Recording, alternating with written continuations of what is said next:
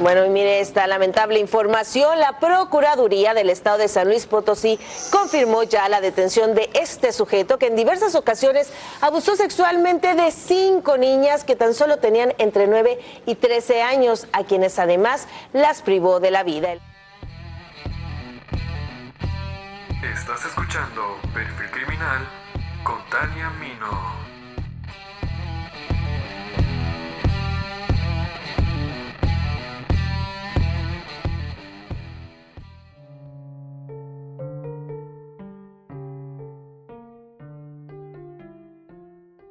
Las irregularidades en los procesos de investigación en el sistema penal acusatorio son el pan de cada día en México.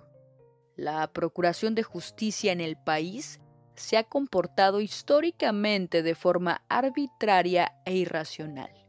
En teoría, el modelo acusatorio prevé reglas e instituciones que posibiliten garantizar el acceso a la justicia en todos los casos. Sin embargo, por lo general las procuradurías carecen de lineamientos claros y de criterios que permitan atender el crimen de forma estratégica. Sumado a la falta de capacitación y de recursos de los operadores, está generando una acumulación de asuntos en las procuradurías que puede derivar en la saturación del sistema. Y si esto ocurre con el nuevo sistema penal acusatorio, ¿qué podemos esperar de aquellos casos que quedaron en proceso con el anterior sistema de justicia? Existen personas, víctimas y familias que tienen años en espera de una sentencia o la resolución de su caso. Tal como sucede con Filiberto Hernández Martínez, mejor conocido como el estrangulador o la bestia de Tamuín. Bienvenidos al episodio número 15 de Perfil Criminal.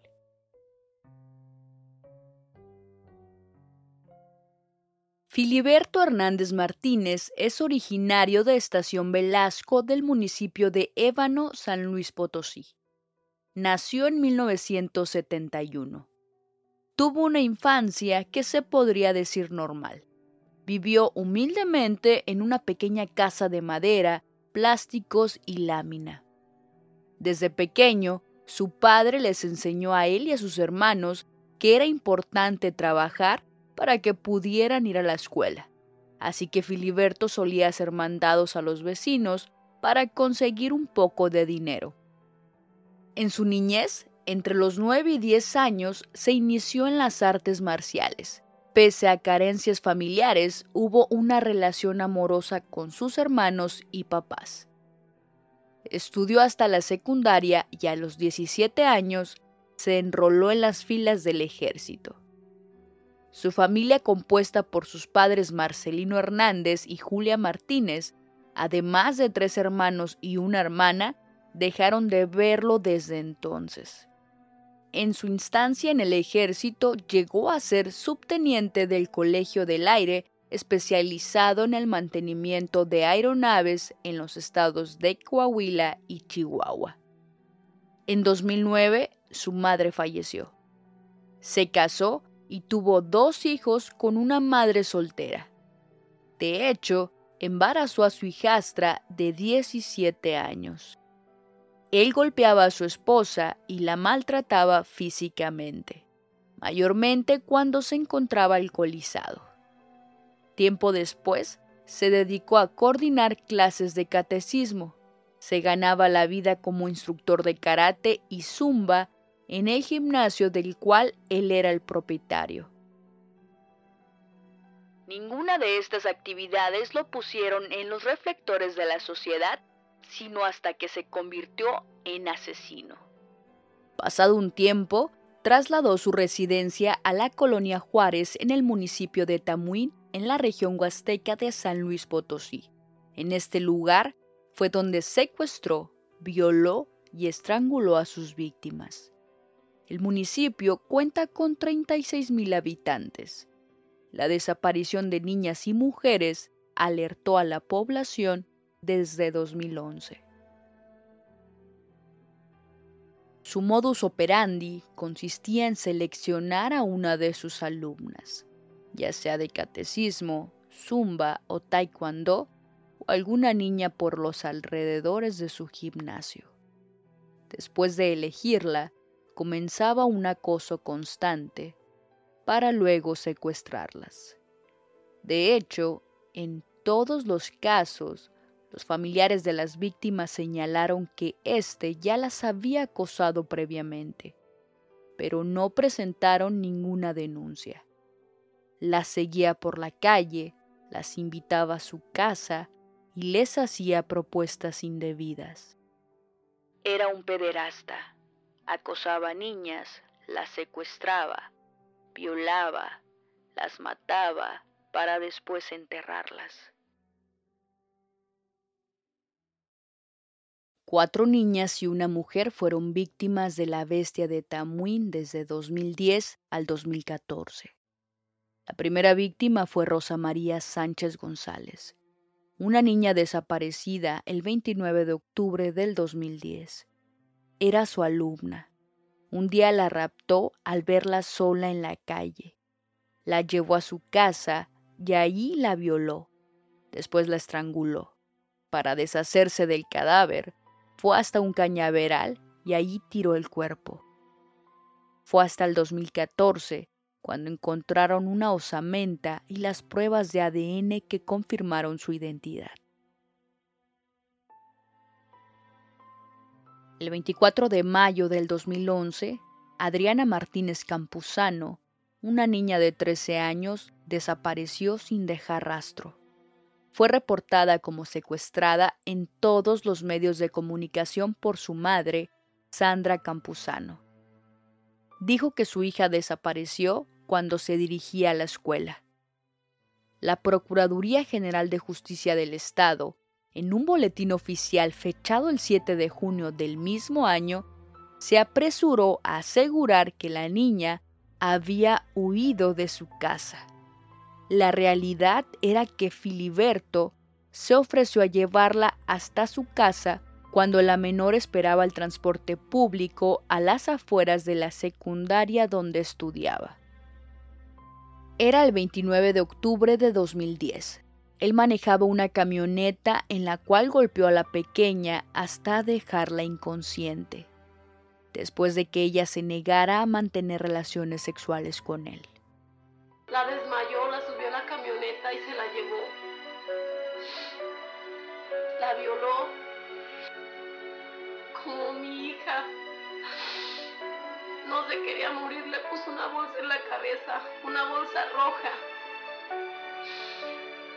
Mi hija no se quería morir y él la estranguló hasta que se murió. Llevó el cuerpo hasta su casa en donde la violó y la estranguló. Después envolvió en una cobija el cadáver. Lo metió en la camioneta y condujo por un camino de terracería hasta la altura del ejido La Primavera, donde tiró el cuerpo en el cañaveral. Al volver a casa, quemó la ropa y los libros de texto de su víctima. En su momento, Sandra Campuzano rechazó la versión de la Procuraduría respecto al paradero de su hija y aseguró que la niña no tenía motivos para huir de su hogar, ya que no tenía problemas familiares como estaban inventando las autoridades. El comunicado de prensa fue una mentira para lavarse las manos. Las autoridades jamás buscaron a la niña. Le que el presidente municipal está muy se burló y se rió bastante junto con su esposa a pedir ayuda. Las risas y carcajadas, no se apure, se fue con el novio. Igual los judiciales.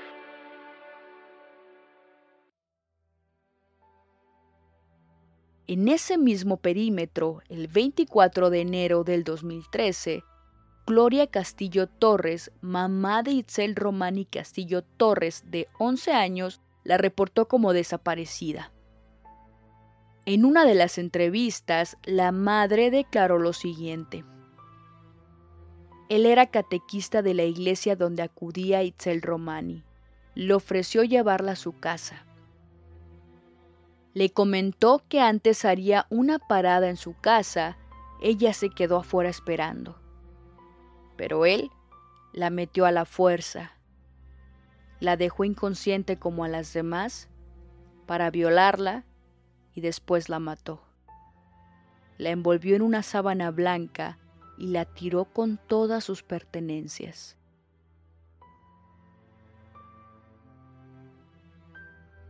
Adela Rodríguez Santiago, abuela de la niña Dulce Jimena Reyes Rodríguez, de tan solo nueve años, informó de su desaparición a la policía y el Ministerio Público el 11 de abril del 2014.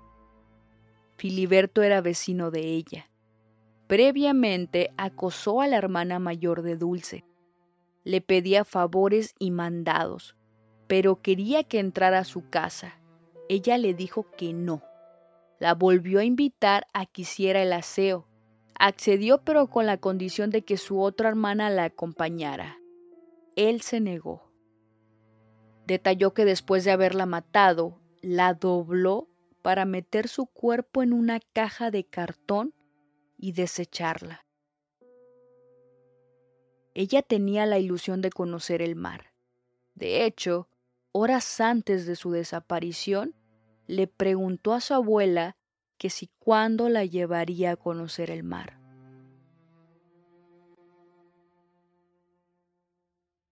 Un mes después, el 6 de mayo de 2014 se dio otra desaparición. La de Elionay Chávez Rivera, de 32 años. Ella vivía con su papá y su mamá. No encajaba con el rango de edad de las otras víctimas, pero físicamente se veía menor. Los padres de Leonay Chávez rastrearon la señal del GPS que emitía el celular de la víctima y le señalaba la ruta en donde la fue a tirar cuando la encontraron sin vida. Después, la ruta continuaba hasta la casa del agresor. Filiberto, como a las demás, admitió haberla asesinado. Señaló que presuntamente mantenía una relación amorosa con ella. Según esa declaración, la pareja mantuvo relaciones sexuales.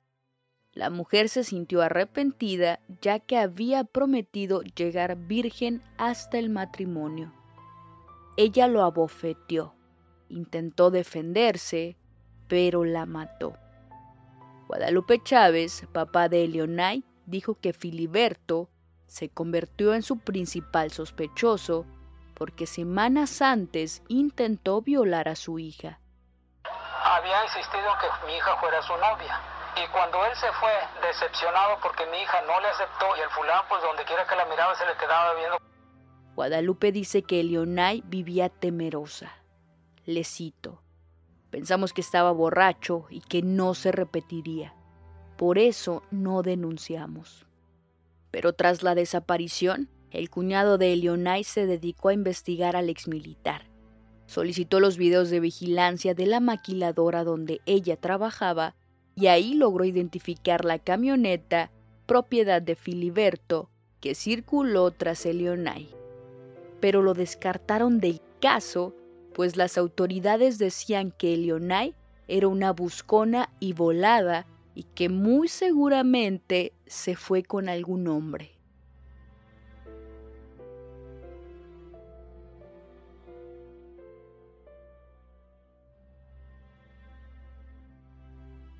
El día 3 de julio de 2014, la policía lo atrapó portando un arma blanca y no sabían que se trataba de un asesino serial. El día que fue detenido por la policía ministerial, se presentó como ex subteniente del Colegio del Aire y que se especializaba en el mantenimiento de aeronaves.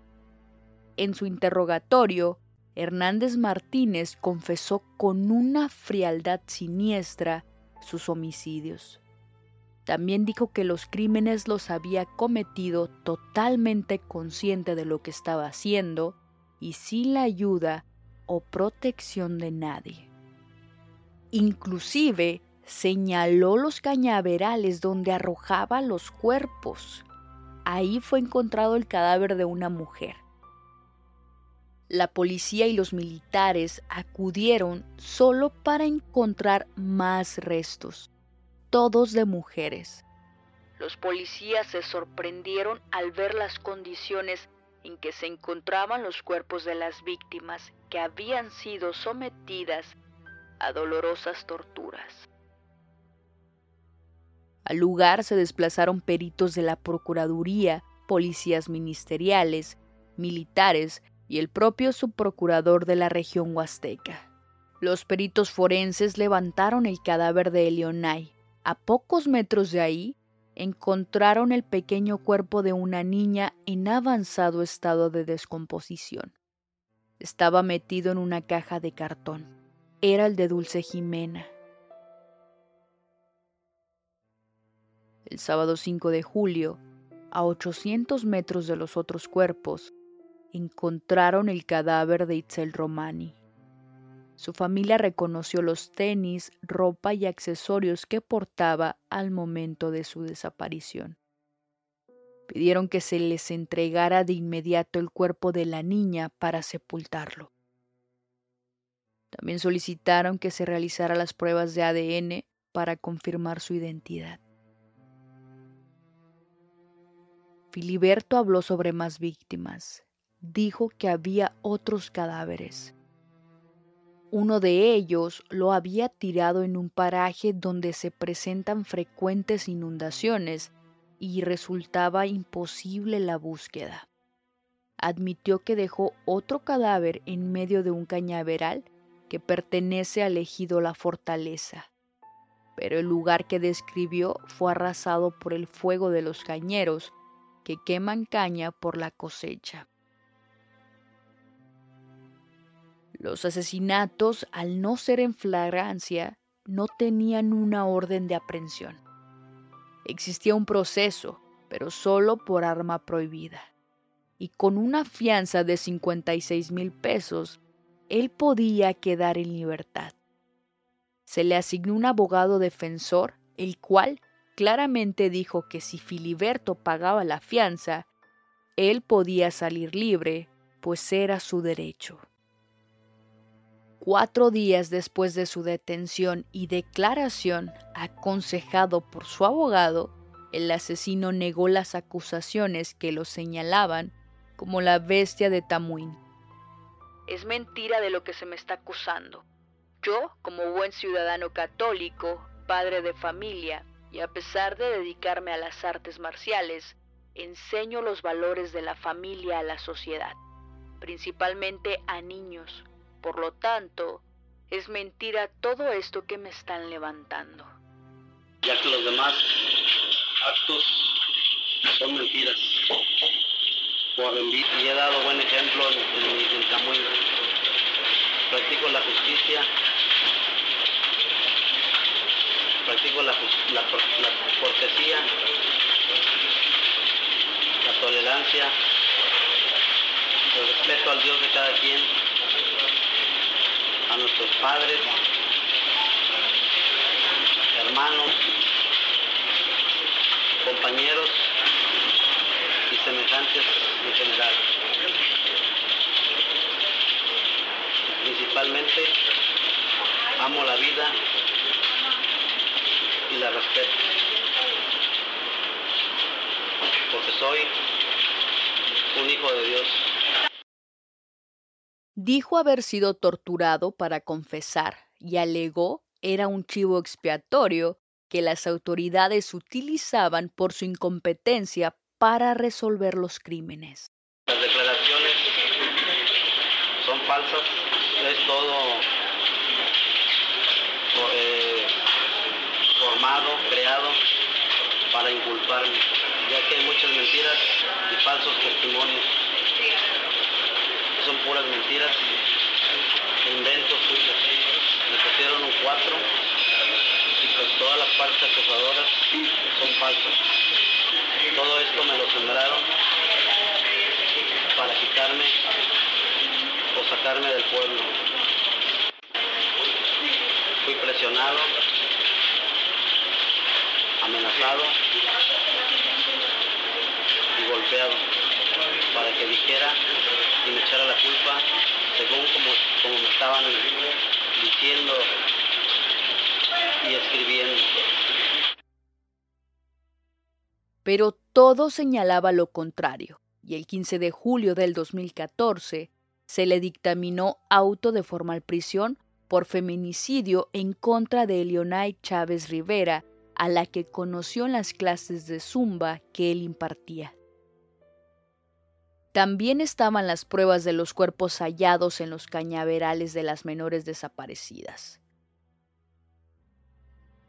Mencionó que solo era culpable de embarazar a su hijastra de 17 años. Lo cito. Por el único delito que yo quiero pagar es por el daño causado a mi esposa, a su hija. Estoy consciente que ofendí a Dios y a toda la comunidad. Narró que cuando su hijastra quedó embarazada, su ex esposa lo descubrió y acordaron que viviría con la menor y el hijo que esperaba. Según él, se convirtió en un buen padre entregado al Espíritu Santo. Me he transformado en un buen padre con la ayuda de Dios, dando ejemplo y testimonio con mi hijo.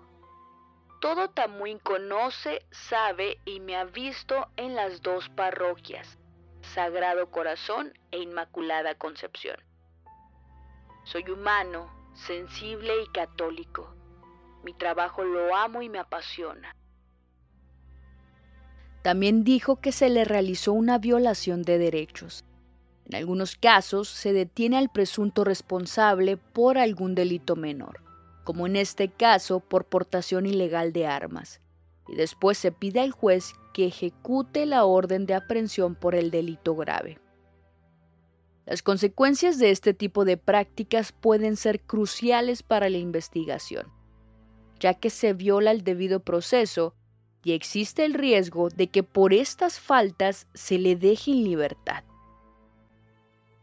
Debido a que la defensa del asesino serial alegó tortura para confesar sus delitos, pese a que éste aceptó haber asesinado a las cinco víctimas y detalló los lugares donde las enterró, los familiares de las víctimas solicitaron que se le realizara el protocolo de Estambul para que se demuestre la presunta tortura. Por si desconocen el término, el protocolo de Estambul es un manual que ayuda a identificar la tortura. Las evaluaciones que se realizan son médicas y psicológicas, y se deben considerar los factores psicosociales de la persona que dice haber sido víctima de tortura. Cabe aclarar que los médicos y los psicólogos no son quienes determinan si hubo o no tortura ellos solo aportan pruebas a través de las evaluaciones médico-psicológicas para que sea el juez quien así lo determine. Sin embargo, no fue hasta el 12 de febrero de 2015 que el juez resolvió a favor el amparo para que se demostrara tales actos, pero fue hasta el 13 de mayo de 2016 que emitió el exhorto para que se le realizara el protocolo. Es decir, después de permanecer más de dos años en prisión preventiva y tras una larga lucha por parte de las familias, se logró aplicar dicho protocolo. El dictamen evidentemente determinó que no fue torturado durante su detención, por lo que fue hasta ese momento que se vio una verdadera posibilidad de ser sentenciado por los casos de feminicidio. Lo transfirieron del penal de Ciudad Valles a uno de máxima seguridad al ser considerado un reo peligroso. Fue consignado al juzgado primero del ramo penal donde se inició el proceso y se le dictó la formal prisión. Sin embargo, al continuar las diligencias a fin de que se dictara sentencia, las cosas empezaron a salirse de control y las autoridades dejaron solas a las familias de las víctimas.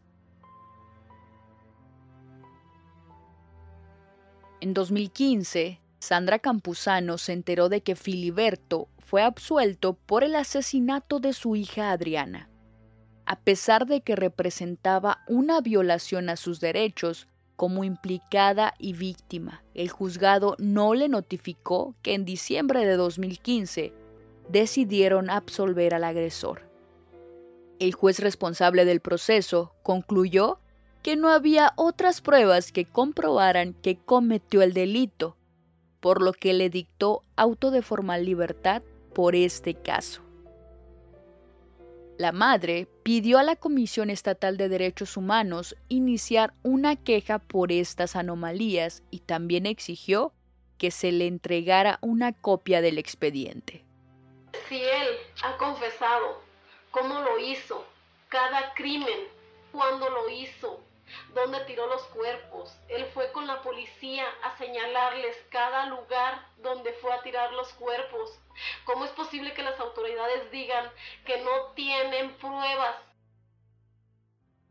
Sandra estaba convencida de que Filiberto asesinó a su hija, pues varios compañeros de la secundaria a donde asistía le confiaron que la niña vivió atemorizada las últimas semanas, porque la bestia de Tamuín la acosaba en la calle, mientras ella recolectaba dinero porque quería ser la reina de belleza en su escuela.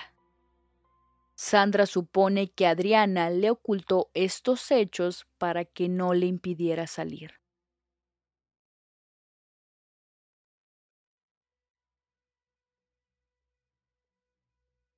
Los familiares denunciaron que ante la negligencia e incapacidad de las autoridades ministeriales al presunto asesino se le dictó auto de libertad por falta de elementos probatorios en el proceso de Adriana Martínez. Aunque permanecía en prisión por los otros cuatro casos, al dictarle auto de libertad, se siente un precedente para que Hernández Martínez quede libre en todos los procesos que estaban pendientes. Frente a eso, se encontraban más que indignados al observar la negligencia de las autoridades estatales y municipales, por lo que recurrieron al apoyo de organismos de derechos humanos de la sociedad civil en la Ciudad de México, donde ofrecieron una rueda de prensa. Ahí ante reporteros de medios nacionales, Sandra Campuzano hizo una denuncia que involucraba a servidores públicos. Los abogados señalaron que de manera inverosímil, en ninguna de las carpetas de investigación abiertas elaboradas por el Ministerio Público se había incorporado algún elemento de prueba. Al tratarse de cinco casos de feminicidio, solicitaron que se realizara la investigación con perspectiva de género y que no se investigaran como hechos aislados, sino como asesinatos seriales cometidos por la misma persona.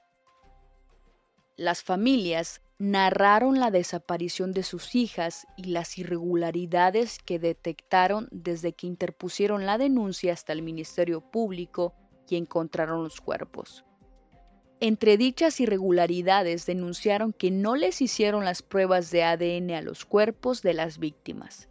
No se tomaron muestras del carro, objetos y casa del agresor. Tampoco se tomó en cuenta los testimonios de familiares y amistades cercanas a las víctimas. Ni se analizó la manera en que el agresor cometió sus delitos.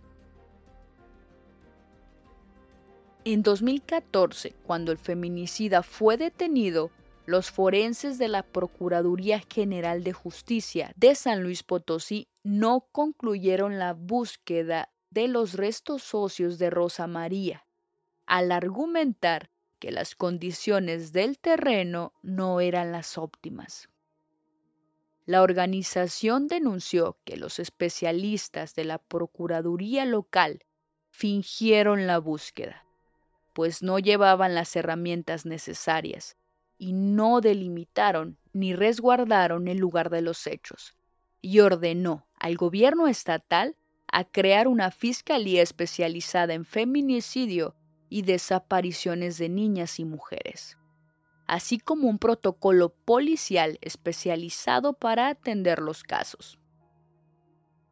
La Comisión Estatal de Derechos Humanos emitió en mayo de 2017 una recomendación especial a la Procuraduría por investigar mal los cinco casos de feminicidio pues no realizó los peritajes forenses a las víctimas y no recolectó de manera correcta las evidencias.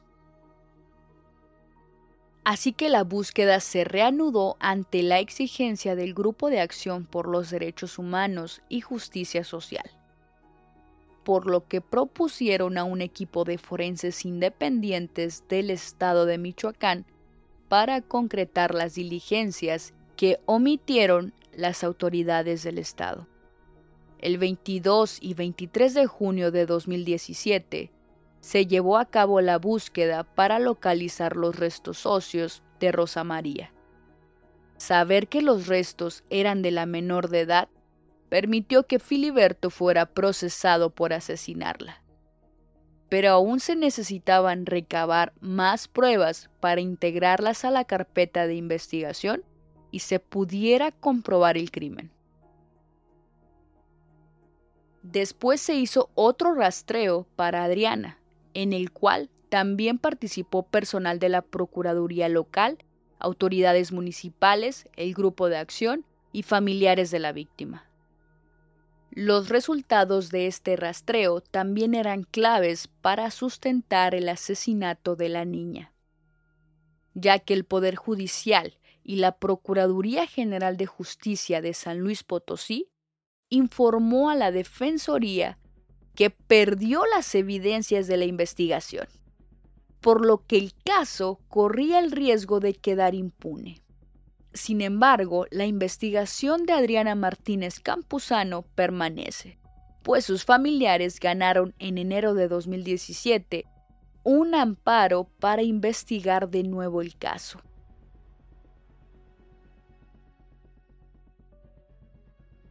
Filiberto era un asesino organizado que estudiaba a sus víctimas. Tenía un patrón muy claro y evidente, que de prestar atención, las autoridades pudieron detenerlo mucho antes. Según el perfil psicológico de Filiberto, un hombre de 43 años que aparenta ser dueño de sus emociones, al menos superficialmente, durante la entrevista mostró facilidad para la expresión verbal y se mantuvo siempre sentado, con las manos en una repisa de cemento, sin manoteos o exabruptos. Cuenta con una personalidad psicópata ya que cumple con los síntomas patonomónicos que describen dicho comportamiento. Lenguaje fluido, conciliador, seductor y textualmente coordinado acompañado de delirios de grandeza. Cree que sus propias creencias y opiniones son absolutas y argumentativas, por lo que rechaza las opiniones de los demás. Se muestra seguro, empático, suprime respuestas emotivas contradice su discurso dependiendo de la capacidad de debate y control del espacio. No se presentan argumentos de culpabilidad ni remordimientos.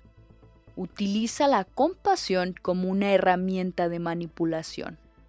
Responde a las acusaciones con ataques o excusas. Y con frecuencia juega con los límites, como condición de provocación a la ley.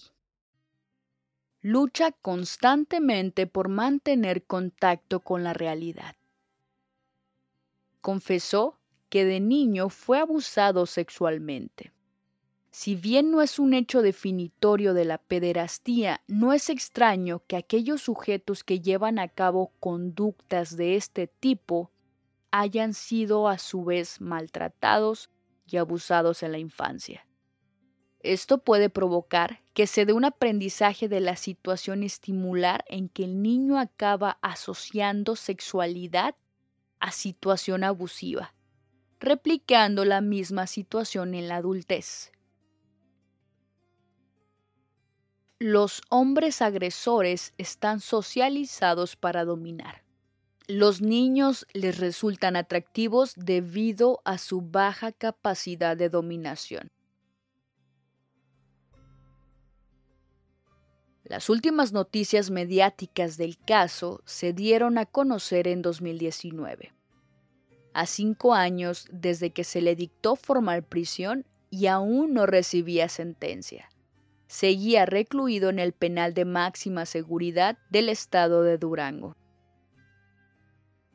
Informaron que a más tardar en el mes de septiembre dictarían sentencia al asesino. Los familiares de las víctimas reclamaban la pena máxima. El abogado defensor del caso, David Peña, detalló que se conocería la condena por dos de los cinco homicidios que presuntamente cometió el asesino serial.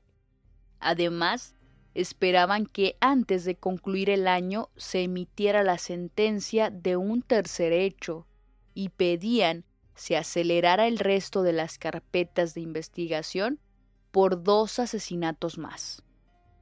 Independientemente de cualquier condena, Guadalupe Chávez Martínez declaró, aunque el asesino de mi hija se pudra en la cárcel, yo no tendré alivio. No hay condena que alivie el dolor, pero al menos se hizo justicia, confesó el señor Guadalupe a quien el llanto lo embarga casi a diario y más cuando recuerda el trágico destino de su hija. No puedo describir lo que siento. Con palabras no se puede decir, porque cada vez que tratamos estos asuntos, el dolor revive y nunca se va a superar. Porque como lo dije al principio, a nuestra hija no nos la van a dar. El 4 de septiembre de 2019 fue trasladado a San Luis Potosí para recibir una notificación por el caso de Adriana. Fue notificado de la orden de aprehensión en su contra por este caso, del cual habría sido absuelto en primera instancia por falta de pruebas contundentes en la averiguación previa. Con esta ejecución de aprehensión, Filiberto podría recibir una sentencia condenatoria por el delito de feminicidio, sumando así cinco casos por el mismo crimen. Actualmente cuenta con 49 años y ninguno de sus familiares acudió jamás a las diligencias en Ciudad Valles antes de que se lo llevaran a Durango mucho menos se conoce que lo visiten en la prisión actualmente. Del caso no se sabe más. No tengo claro si se logró sentenciar o si el tortuoso caso sigue abierto. Lo que sí me queda claro es que la impunidad es lo único que tenemos garantizado en este país. México se tiñe de rojo se ahoga en sangre y a las autoridades y servidores públicos parece no importarles. La vulnerabilidad de los niños y mujeres ya ha alcanzado un grado alarmante. ¿Y qué decir del crimen organizado? Las cifras de desaparecidos y decesos son impresionantes. El caso de la bestia de Tamuín es aterrador, frustrante y lamentable. Sin duda, despierta la impotencia y la indignación de una sociedad que cada vez se encuentra frente a algo más inhumano. ¿Cómo es posible que niñas de 9 y 13 años hayan sido secuestradas, violadas y estranguladas por un sujeto identificado durante cuatro años sin que ninguna autoridad lo haya evitado?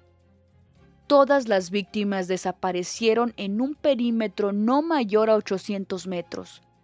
Todas fueron vistas por última vez en la ruta que daba al gimnasio de la bestia. ¿De verdad la autoridad investigadora local nunca pudo notar eso? ¿Qué clase de investigadores tiene la policía ministerial? ¿Para qué sirven entonces tantos recursos que se invierten en su capacitación? Los crímenes no disminuyen, se acrecientan cada día. México es el país del terror, donde hay asesinos seriales, donde las niñas son violadas y asesinadas, donde predominan los feminicidios, el país en que las mujeres son secuestradas y ultimadas solo porque sí, el país de las fosas clandestinas, el país donde la justicia si no es comprada no existe. En México impera la impunidad.